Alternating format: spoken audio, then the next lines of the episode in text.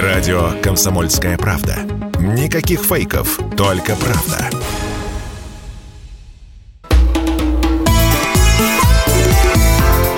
«Национальный вопрос»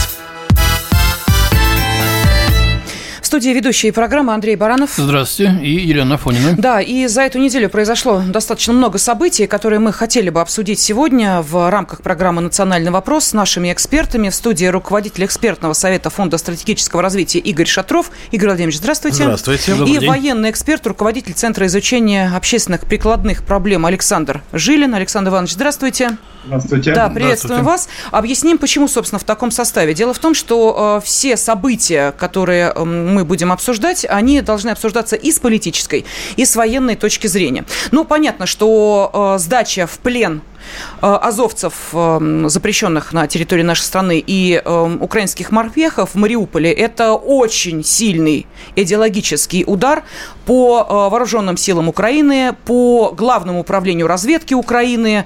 Э, и возможно ли вот такие, по крайней мере, сейчас звучат реплики, что на Украине назревает чуть ли не военный переворот? Не только идеологический удар, это и военный, чисто, так сказать, большой поворот, потому что высвобождает значительные силы силы э, народной милиции ДНР и союзных российских войск из нашей южной группировки, которые могут быть переброшены сейчас э, под Лисичанск и Северодонецк, где тоже намечается успех, кстати говоря. Да, ну и плюс к этому давайте вспомним слова советника главы офиса Зеленского. Михаил Подоляк сказал следующее, что э, не будет физически э, русских ни в Донецкой, ни в Луганской народных республиках, ни в Харьковской области. В общем, русским там не быть.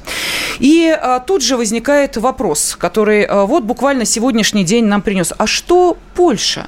Вот интересно, а, ведь были же заявления о том, что чуть ли не сегодня Польша должна наконец-то реализовать свой план о том, что между Польшей и Украиной не будет границ. Да, об этом заявил президент Польши Дуда, э, о том, что э, впервые на десятилетие, может быть и на столетие, как он сказал, слава богу, между нашими государствами больше не будет границ. Что он имел в виду? Все, так сказать, пожали плечами. Может, это фигура речи, а может быть, он говорил о том, о чем предупреждал глава службы внешней разведки России э, Сергей Нарышкин. Э, по данным э, наших разведчиков, Польша планирует взять под контроль пять областей Западной Украины, которые она отжала еще в свое время перед Второй мировой войной а, по, э, так сказать, мандату Антанты.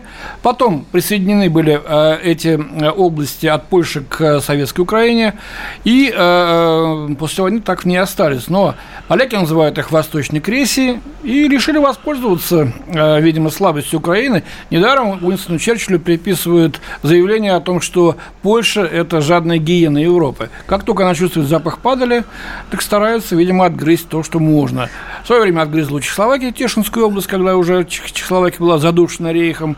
У советской молодой России вот эти самые пять областей. Сейчас, видимо, будет пытаться брать под контроль вот эти области но не только их. А да, давайте, а давайте я совершенно неожиданную вещь скажу. Да, вы, наверное, Игорь Шатров, да, Игорь Владимирович. Да, вы, наверное, удивитесь, что я сейчас э, на сторону Польши стану. Угу. Я поддержу Польшу в желании э, вот э, поживиться, как мы выражаемся.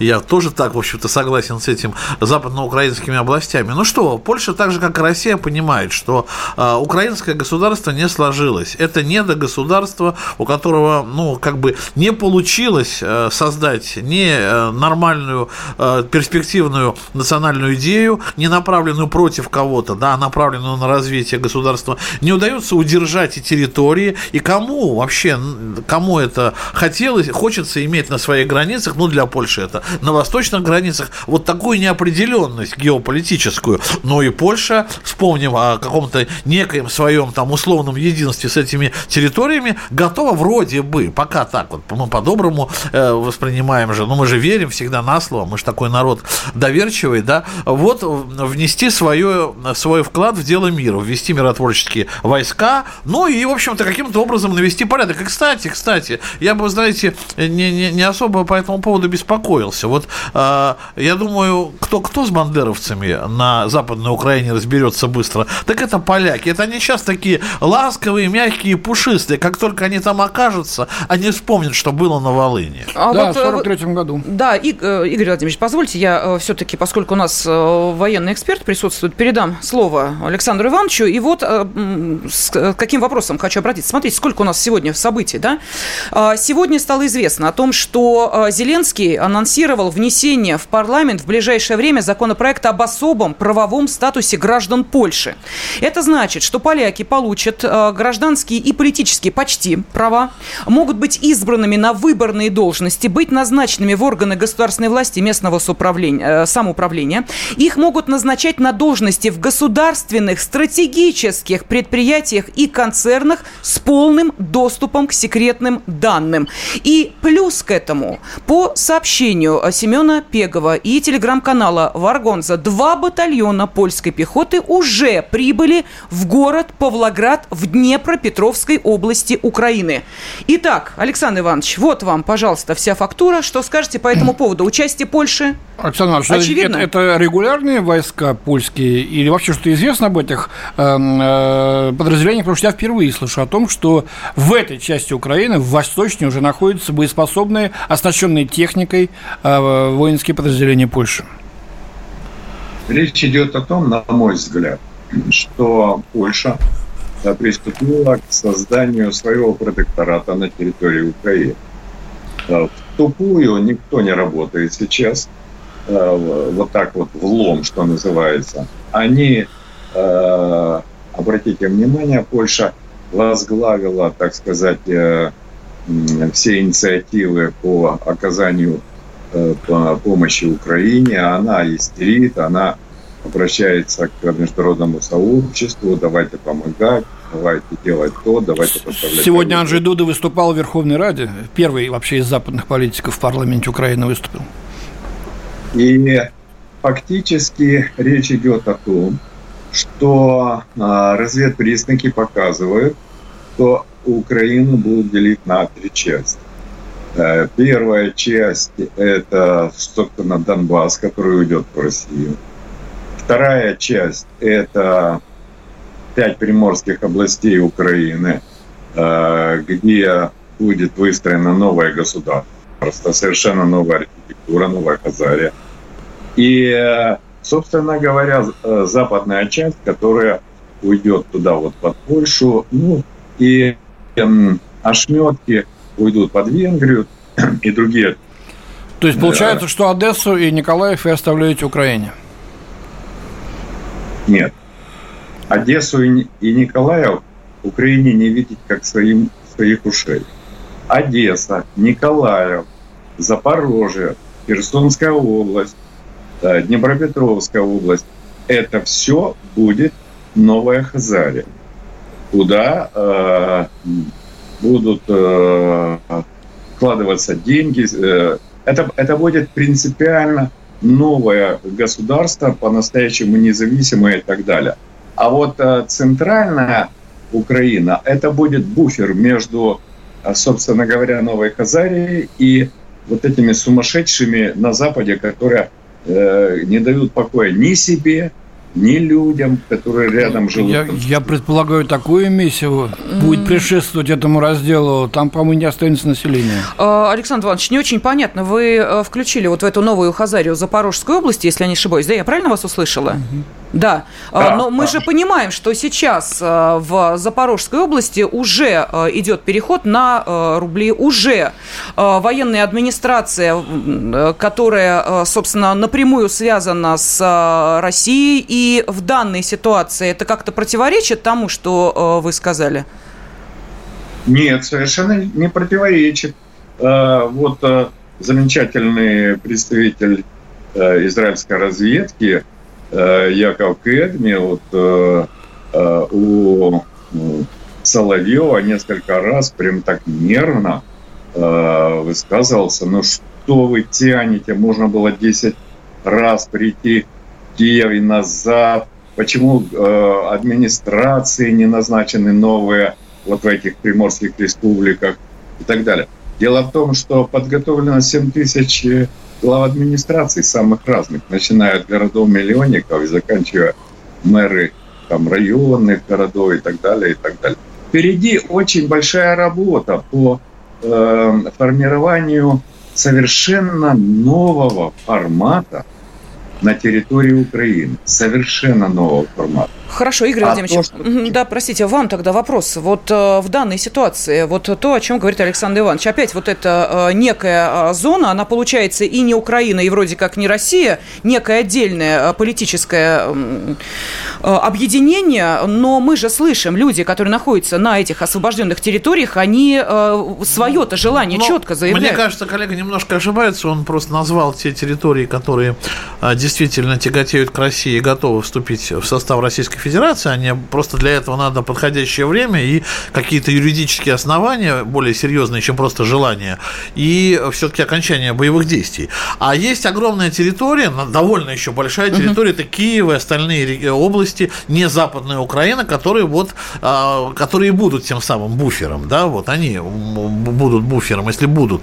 Вопрос-то другой. А устраивает ли вот такой подход? Э, мне кажется, мы сейчас э, рассуждаем об операции, ситуации, не зная реально э, до конца, э, не, мы знаем стратегическую цель, да, но не знаем тактических ходов, которые намечаются. И смотрите, э, если оставить Киев, ну, я сейчас в данном случае не как столицу имею в виду, а регион, Киевскую, Киев и Киевскую область, такой же, какая она сейчас есть, то просто угроза сместиться из Курской области, да, в Николаевскую и Давайте мы сейчас прервемся буквально на две минуты, а потом продолжим наш разговор. Радио «Комсомольская правда». Только проверенная информация.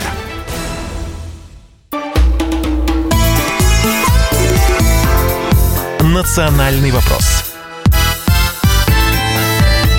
Возможен ли военный переворот на Украине и э, что на Украине сейчас делает Польша. Вот, собственно, об этом а, мы сегодня и говорим. Руководитель экспертного совета Фонда стратегического развития Игорь Шатров и военный эксперт, руководитель Центра изучения общественных прикладных проблем Александр Жилин. Они сегодня наши гости, наши эксперты. Ну а в студии ведущий Андрей Баранов. И Елена Фонина, как обычно. Да, ну вот, Анджей Дуда уже выступил в радио, о чем Андрей Михайлович сказал. И, в частности, прозвучали а, следующие заявления.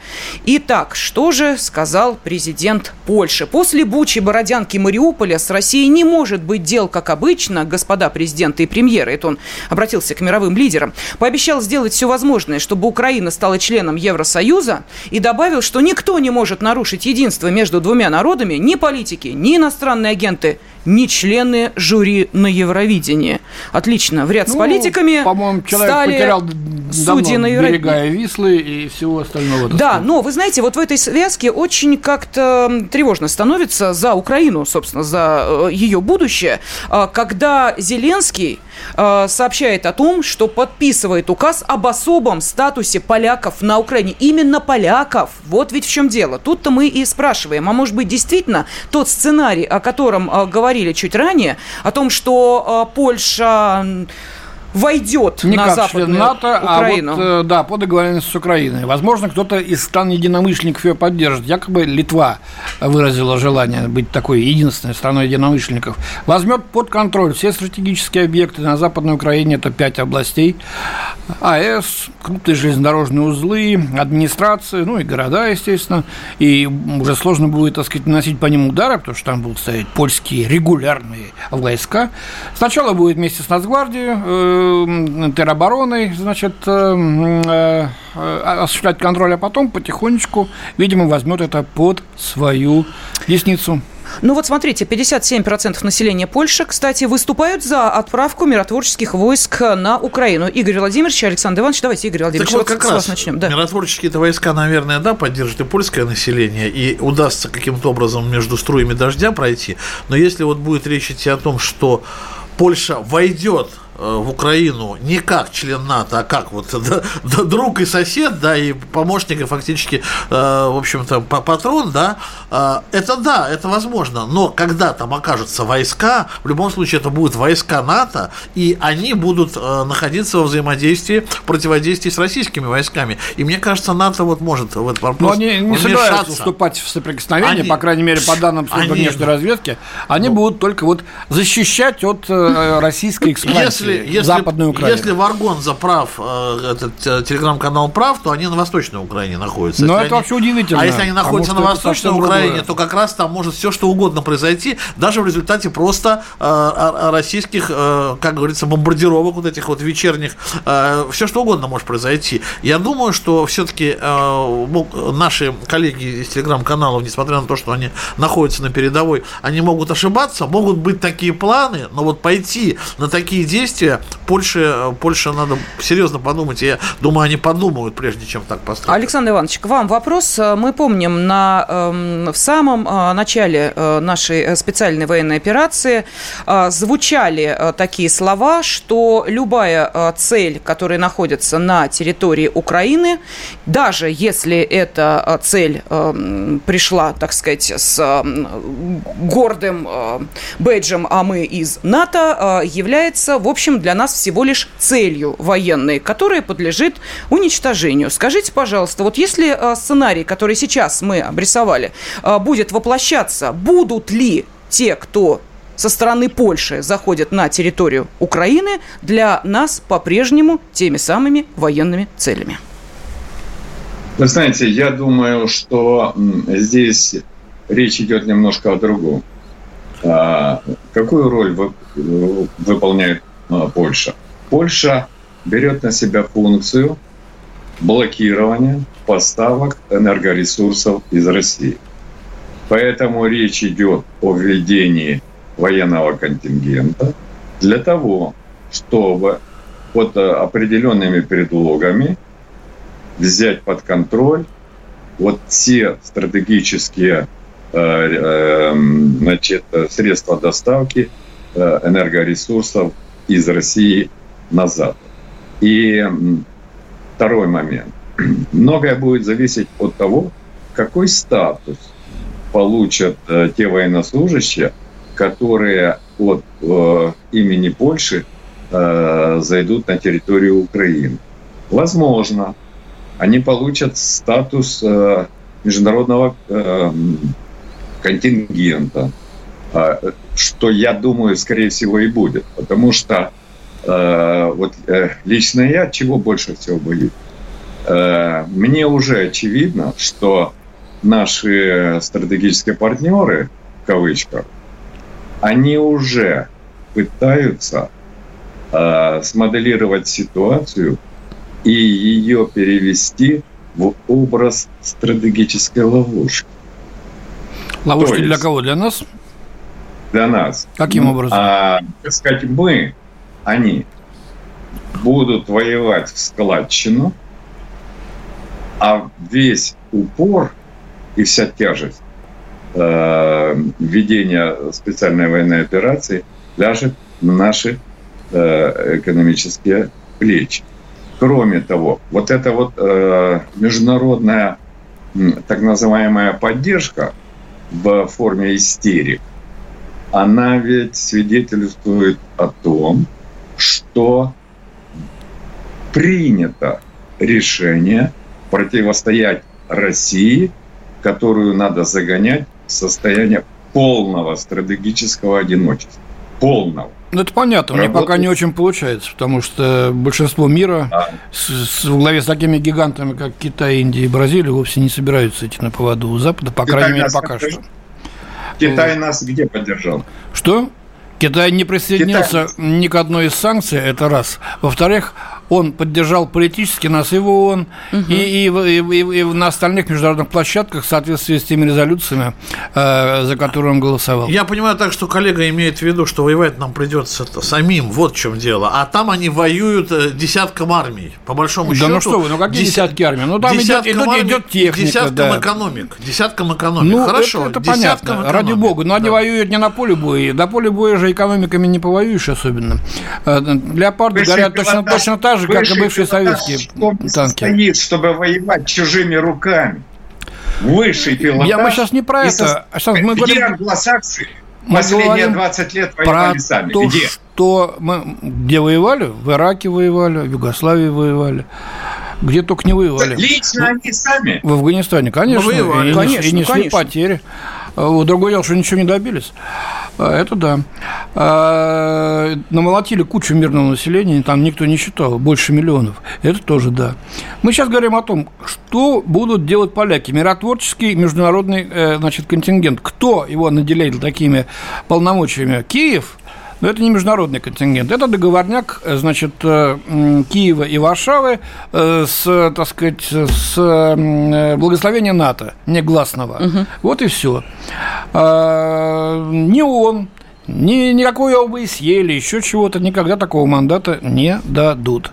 Иначе они сами понимают, что это война причем ядерная. Но он не даст, потому что Совет Безопасности ООН э, включает в первую очередь Россию, да, как постоянного члена Совета Безопасности. Но, например, э, НАТО, НАТО все-таки, наверное, в нынешней ситуации может пойти на это, мне кажется. НАТО может пойти ну, что, на оно провокацию. Будет, оно, оно будет, так сказать, посылать свои войска и нести потери? Нет, оно будет посылать польские войска, которые готовы будут даже нести потери. Ну пусть несут потери, ради бога, вот, господи. Я... Какая разница, э, по кому бить калибрами и кинжалами? По украинским Но... ВСУ или по польским? В таком сказать, случае Польша понимает, что да, на какие, э, вот на каких вопрос. условиях она э, находится на Украине, значит, э, если, опять же, возвращаясь к моему вопросу, который я задавала Александру Ивановичу, и значит, в случае, если идет прилет по э, польским военным, которые находятся на Западной Украине, то они э, говорят, мы этого прилета не видим. Это вот э, в рамках специальной военной операции, это э, то, что делает Россия. Имеет так, что ли, вот получается? Вот есть надежда, что поляки понимают, чем им это грозит. Но пока может быть некая эйфория, потому что, смотрите, если действительно этот э, указ президента Зеленского принят, да, а он принят, как я понимаю, ну, официально. В общем, да, так то, просто не вносят такие то законопроекты. Есть, да, есть уже ощущение, так, у нас получилось, мы первый шаг уже сделали, угу. ага, то есть по большому счету Украина это уже Польша. Вот теперь мы попробуем сделать еще один шаг и проверить красные линии. То есть то, что проверка может произойти, я в этом практически не сомневаюсь, что столкновение может произойти даже на Востоке, но как минимум однократное, я в этом не сомневаюсь. Что будет дальше? Я все... вот сомневаюсь, как вообще на Украине-то воспримут этот законопроект господина Зеленского. Что скажут украинцы, что скажут националисты Слушайте, украинские? Ну... Кто такие поляки? Нам, нам москалей здесь не хватает, еще теперь эти самые пшеки здесь будут которые, значит, столетиями нас угнетали. Ведь может быть и такое, и тогда речь о военном перевороте, о котором мы говорили в начале нашей передачи, может встать в полный рост.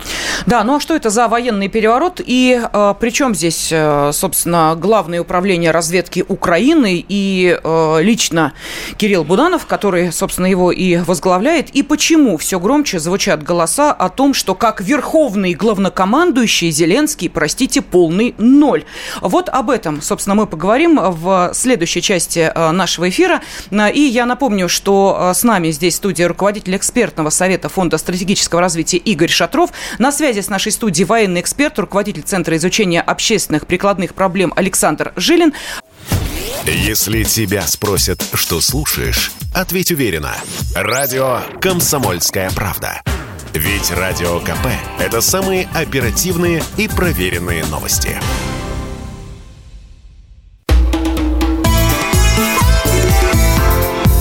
«Национальный вопрос».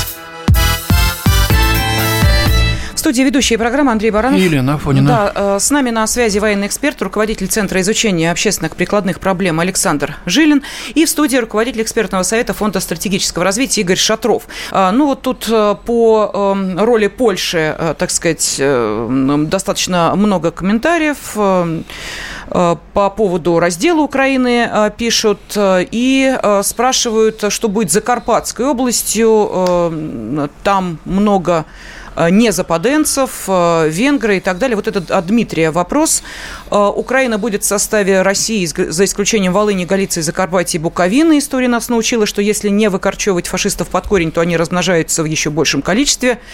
Пишут нам из Удмуртии. Ну, вот такие комментарии. Да, Игорь Ратович, Нет, ну, там еще сложнее, на самом деле, в Закарпатье. Там mm-hmm. уже еще русины есть. А русины себе считают частью русского мира несправедливо, в общем-то, позабытой. Поэтому не все так просто. Вот там все гораздо сложнее, и за эти годы появились новые какие-то завязки, увязки, и не факт, например, что Закарпатье захочет быть в Венгрии, да, не факт, что Там и Буковина. уже, ну, тем не менее, и к Корбану обратились венгерские, так сказать, меньшинства с целью как, как поддержать ми- как минимум референдум о, на родину. Как минимум референдум о выходе из состава Украины, это точно, а вот о приходе куда еще не факт, и я не думаю, что вот так все, знаете, обойдется вот так, и все разбежались. Ну, хорошо, Игорь Владимирович, э, Александр Иванович, давайте мы э, поговорим, собственно, о свершившемся факте. Это то, э, что Э, сдача в плен тех, кто находился на территории Азовстали, это уже свершившийся факт, эта тема закрыта. Э, Мариуполь сейчас начал потихонечку возвращаться к мирной жизни. Верховному главнокомандующему президенту России доклад уже был сделан о том, что все, Мариуполь освобожден. То есть здесь мы ставим точку. Но для Украины это многоточие по одной простой причине, что такой позор пережить, наверное, я подозреваю, а, военные, ну, смогут вряд ли. По крайней мере, появилась информация о том, что весьма недоволен этим исходом руководитель а, Главного управления разведки Украины Буданов, Кирилл Буданов, который заявлял, что мы будем воевать, пока с нашей территории не будут изгнаны все российские войска. Я не знаю никаких границ, кроме границ 91 года и много-много чего еще. В связи с этим возникает вопрос и вам, и Александр Иванович, вам. Как вы считаете, в связи с этим чудовищным поражением, которое потерпела Украина в Мариуполе, а мы помним, что заявляли, нет Мариуполя, нет Украины, да, ведь заявляли же. Было, да. Заявляли, правильно. Так вот, не зреет ли вот тот самый бунт военных. А мы знаем, на чьей стороне военные, на той стороне власти. Как Пожалуйста. Мы видим, во-первых, что Зеленский как может оттягивает вот ответ на все эти серьезные вопросы перед своими гражданами и перед военными, потому что до сих пор украинская пропаганда э, ситуацию в Мариуполе подает как победу, да? Потому что э, они говорят о том, что в принципе все рано или поздно обменяют на российских военнопленных, да еще там подлечат наших солдат и отдадут их в лучшем ну, виде. Долго это Такое... не, не продержится. Но какое-то людей нормальные какое-то время есть. Да, какое... Прекрасная эвакуация э, в Донбасс и Россию. Да, да, да, да великолепно. Какое-то время это будет держаться. Первое. Угу. Второе, что касается военных. Вот сейчас коллега, наверное, или подтвердит, или опровергнет мои, мою информацию. Но по моим данным, э, и российские военные имеют э, довольно интересные связи, контакты, коммуникации с украинскими военными. Не все украинские военные являются подонками и э, настолько э, им безразлично все происходящее на территории Украины. И многие украинские военные подумывают о том, как бы прекратить эту войну в конце концов и не просто скинуть Зеленского, но, в общем-то, по идее, и на сторону справедливости они готовы стать. И такая информация, но из высших э, офицерских кругов Украины приходит. Поэтому военный переворот может быть как со стороны, если он вдруг возникнет, как со стороны ястребов, так и со стороны тех, кто хочет с Россией по мирному закончить Тогда вот эту ВСУ, ВСУ вступит в прямое огневое столкновение с нацбатами и с Это возможно, это возможно, мне кажется. Если нацбаты останутся. Александр Иванович, пожалуйста, что вы скажете по поводу возможного военного переворота на Украине? Значит, что касается высказывания вот Игоря о том, что военные Украины и России находятся в контакте.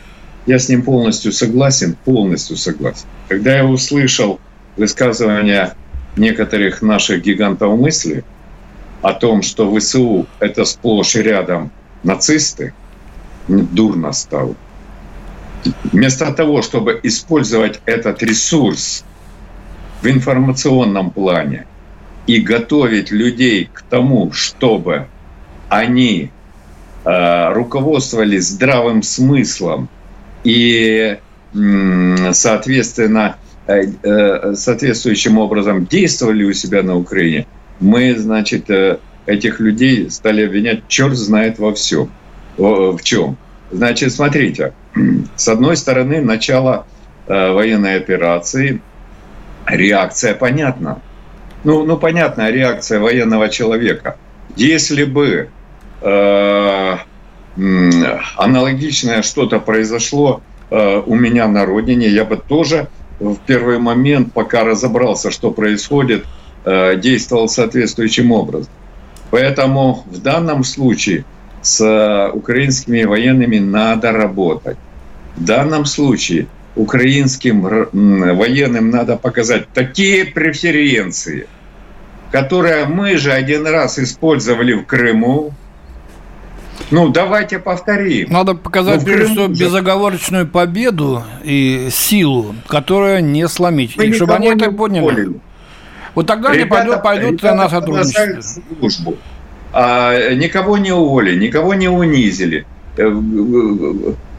Э, а, э, соответственно, и здесь нужно э, соответствующим образом действовать. Это первое. Второе. Что касается военного переворота, я не вижу таких ярких разведпризнаков э, тому, что это может произойти. И вот почему.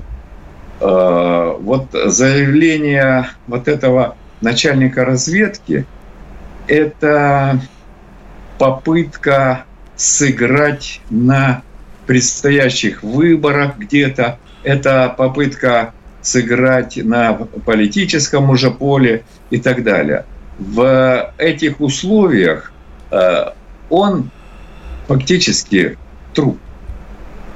Его либо завалят криминально, либо отстранят от должности и отдадут под суд. И такой приговор вынесут, чтобы никому не повадно было, что называется. Это если хватит сил Поэтому... и ресурсов. Пока что неизвестно, у кого больше. У генералов Поэтому... или у политиков. Я думаю, что Э, прежде чем заявлять о перевороте, надо проводить определенную работу. Надо учиться у наших стратегических противников, э, противников этому. И нужно работать так, чтобы результат э, достигать почти опосредованно. Сейчас уж поздно. А... Мы уже ввязались в драку. Ну, Александр Иванович, простите, мы просто помним, а, каким образом была решена судьба одного из тех, кто входил в первую а, группу переговорщиков от Украины с а, Россией. Его жизнь закончилась в центре Киева. А, насколько я понимаю, так, а, собственно, и э, не было понятно, кто же совершил это убийство. А он как раз был из э, числа, если я не ошибаюсь, вот... Э, Вменяемых, Военных, так. да, вот как раз из тех, кто понимал, как идти на диалог с Россией. В общем, жизнь его закончилась, как мы понимаем, достаточно быстро. А вот Михаил Подоляк, советник главы офиса Зеленского, тоже член переговорной группы, прямо говорит, забыть слово «русские» в Донбассе и Харьковской области. Никаких представителей так называемых Донецкой и Луганской республики физически быть не должно. Как мы можем вести переговоры с такими персонами? Самое главное, что нельзя опираться только на военных и надеяться на то, что за, за нас сейчас, за, за нас гражданских и за нас интеллектуалов, э, там все вопросы решат наши военные. То есть турецкий, подождите, секундочку, опять про переворот, да, турецкий сценарий невозможен, мы помним, да? Нет, я думаю, нет. что нет, конечно. Угу. Так вот, почему нельзя, почему? Да, Потому... все возможно, почему? Господи, кто, ну, кто знает. А, ну, хотя да, сейчас предсказывать очень сложно сложно, потому что сейчас самое я, абсурд... я, я не знаю, после того, история. что заявил сегодня Зеленский в Раде, после того, когда полякам дают возможность занимать стратегические должности с допуском ко всем государственным тайнам и секретам, я думаю, сейчас найдут люди. Ну, слушайте, ну, Андрей Михайлович, вы так удивляетесь, как будто американцы не имели доступа к этим тайнам как и секретам. Не-не-не, ну, ну, ну, ну, не сидели Ну, не называл, не, не, не, не являлся там, допустим, замминистра обороны Украины. Вам шашечки или ехать, какая разница? Не-не-не, многие люди этого не поймут и будут возмущены. Зато был министр здравоохранения из Штатов и так далее, кто там только не был. Вопрос другой, еще раз, я все-таки прошу. Штаты, Штаты, немножко, они немножко, господа в их глазах, а поляки не, это все-таки немножко, да, давние по, соперники. По, значит, немножко поменьше оптимизма, я хочу э, к реализму вернуться. Нам о себе, наверное, тоже подумать. Дело в том, что вот я, знаете, о, о чем вчера с коллегами говорил, э, сейчас специальная военная операция каким-то образом консолидировала опять наше общество. Выдерни специальную операцию, а что у нас изменилось? Это триггер – но мы до сих пор не изменились. Украинцы должны увидеть, какие мы другие на самом деле. И это все не так просто. Это тема вообще больших программ, потому что все, все не так просто. Когда я разговаривал с людьми с освобожденных территорий, э, с, э, с нашими представителями там, которые сказали, ну, а эти люди, э, знаете, они хотят мира, спокойствия, там какие-то земли свои пахать, а под каким флагом им все равно. Это не очень ну, радостно. Это 90% не очень радостно. в любой стране во все века это обыватели, Но которые это хотят жить. Это жить, печально. воспитывать детей, получать деньги, есть и пить, и Это все. печально, это печально. Это- нам русским это нормально, это Нам русским человека это не понять. Хорошо, Нам это русским жизнь. А Благодарим военного эксперта, руководителя Центра изучения общественных прикладных проблем Александра Жилина. Александр Иванович, спасибо за участие в нашем эфире. С нами остается Игорь Шатров, руководитель экспертного сайта Фонда стратегического развития.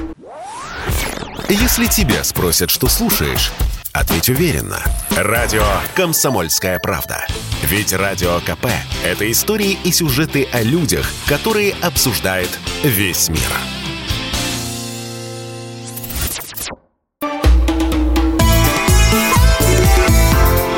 «Национальный вопрос».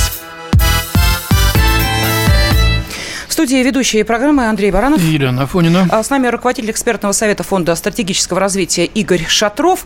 И буквально вот в завершении программы все-таки не можем пройти э, стороной э, те протесты, которые сотрясают э, близкую нам страну.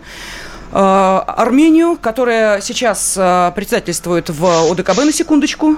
И э, что происходит в этой стране, чем вызваны эти протесты, мы хотим спросить журналиста из Армении, политического обозревателя, главу аналитического центра стратегических исследований и инициатив. С нами на связи Айк Халатян. Айк. Грантович, здравствуйте.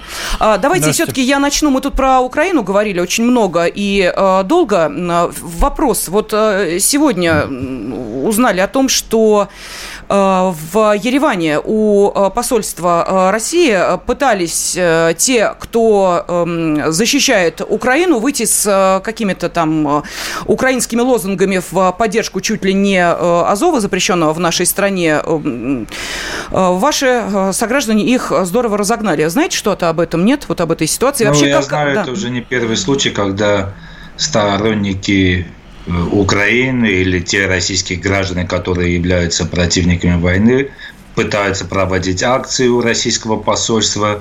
Уже неоднократно были, что контракции проводили на, наоборот сторонники России. Ну и сегодня этот очередной такой случай. Знаю лишь, что как бы полиция не дала, чтобы там столкновение было. Ну, э, контракция, насколько знаю, привела к тому, что сама акция не дала того эффекта, на который рассчитывали организаторы. А что, э, скажите, вот в обществе, какое отношение к э, событиям э, на Украине нашей специальной военной операции? Нейтралитет или все-таки эм, есть... э, эм, ну, я не знаю, поддержка, или, может быть, наоборот, недопонимание. Вот как э, вы это Или определите? у вас своих проблем хватает, и вы вообще не очень следите. Я имею в виду армянское общество. Э, Тут по-разному. Я так скажу, что из политически активных, если взять, то тут во многом зависит от того, там пророссийский настроен человек или там прозападный. Поэтому, потому что прозападный у нас, естественно, против России в этом вопросе, пророссийский или даже очень многие нейтрально настроены за Россию. Часть просто потому, что пророссийский настроен, а часть так как понимает, что в случае поражения России это очень негативно может сказаться на Армении и на Арцахе. Это армянское название Нагорного Карабаха. Поэтому, естественно, многие даже не то, что являясь там пророссийским, но все-таки понимают, что поражение России там может очень негативно сказаться на Армении. А чем вызваны вот эти вот эм, волнения, которые сейчас в Ереване? 25 апреля, Да, да. и как вы э, прогнозируете, какое они могут иметь последствия, могут иметь последствия для э, Никола Пашиняна, его правительства и вообще для ситуации в республике? Вообще, что вызвало эти протесты, не очень понятно. Чем недовольны-то? Вдруг, да, ни с того ни с сего.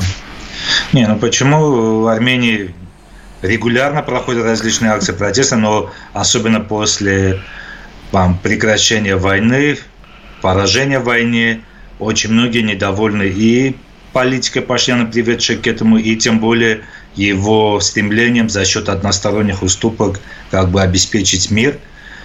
Поэтому именно нынешняя акция обусловлена тем, что в начале, если не ошибаюсь, 13 апреля в парламенте Никол Пашинян заявил о том, что мир от нас требует снизить планку требований в вопросе статуса Карабаха и последующие и его выступления, и выступления депутатов от его партии как бы сложили впечатление, создали впечатление в обществе, что для власти Армении в этом нет никаких красных линий, и они, в принципе, готовы пойти на уступки в карабахском вопросе, что, естественно, вызвало такое сильнейшее недовольствие и в обществе, и особенно позволило оппозиции начать новый этап борьбы с Пашиняном. Ну а по вашему мнению, э, вот в данной ситуации э, все-таки э, каким образом нужно было действовать Пашиняну и к чему может привести вот это перманентное недовольство? Потому что в этой ситуации все-таки раскачивать не очень устойчивую лодку, ну как-то, наверное, вредить не только Армении, но и, соответственно, России. Понимают это, не понимают те, кто выходит Подождите. сейчас на улицу? Ага. Извините, но армянские интересы угу. не обязательно должны совпадать с российскими. И если для России в интересах России поражение ее союзника, я не думаю, что в интересах Армении поражение Армении. Я не хочу сейчас руководствоваться логикой российских властей, которая привела к нынешней ситуации, к поражению Армении, к войне и к дальнейшему. Но надо а, понимать... Это, это, оказывается, мы виноваты тоже, да? Нет, смотрите, в регионе есть два игрока глобальных. Да? Один – это Турция, другой – это Россия. Союзника Турции мы знаем – это Азербайджан. Причем если Турция и Азербайджан официально не оформляли свои союзные отношения, то после 44-дневной войны случилась Шушинская декларация и официально оформили военно-политический союз. И есть союзник России, Армения. Вот теперь вопрос, кто по итогам войны выиграл в регионе, Турция или Россия? Ну, видите ли, у нас э, Россия вообще со всем Западом ведет войну. Я не думаю, что если бы Турция вела такую, такие ну, знаете, я могу, Да, Игорь Владимирович, да, пожалуйста, я пожалуйста. могу добавить, что Ай, да. когда с коллегами мы обсуждали вот этот вопрос итогов 44-дневной войны, как раз и был такой я неоднократно своим российским коллегам говорил, что вот и на результаты этой войны повышают риск войны и на Донбассе, и на Украине, потому что когда на, в зону российского влияния безнаказанно влезает страна НАТО в лице Турции и осуществляет свою политику, это свидетельствует о том, что ну, может создать э, ложное впечатление слабости России. Айк, Айк, а можно я, да, можно я угу, миротворцы в адрес, там стоят, в адрес да. России тоже какой-то маленький камешек в наш огород кинул, только совершенно другой. Мне кажется, наша проблема в том, что мы просто плохо объясняем армянскому обществу, да, и армянским властям, на самом деле, плохо объясняем нашу позицию. У нас она, нам она всем здесь понятна, и вот оспаривать ее даже странно, да, то есть мы не считаем свои действия предательством интересов Армении или каким-то заигрыванием с Азербайджаном Азербайджаном и Турцией, у нас все это логично. Почему Армения это не понимает? Да, это наша проблема. Почему-то мы вот не доносим до армянского общества, то есть мы как-то как снисходительно относимся, а ладно, это на потом, они когда-нибудь поймут. Вот беда, нет, надо разговаривать, иначе вот эта история с Пашиняном потом превратится в историю с каким-нибудь Пашиняном плюс. И у нас будет такой там премьер-министр, от которого уже э, хорошо не будет российско-армянским отношениям. Вот, ну, вы смотрите, да.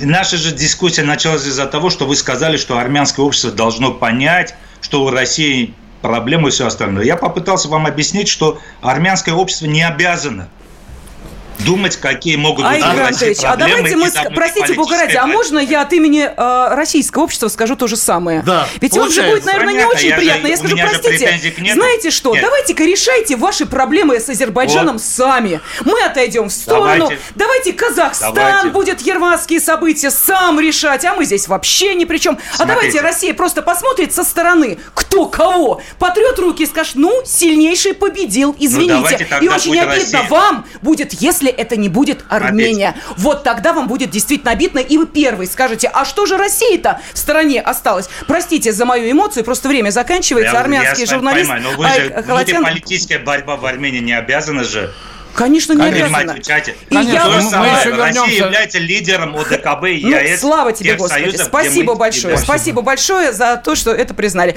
А, Игорь Шатров, Андрей Баранов. Елена Фонина. Были с вами. Спасибо. Спасибо. Национальный вопрос.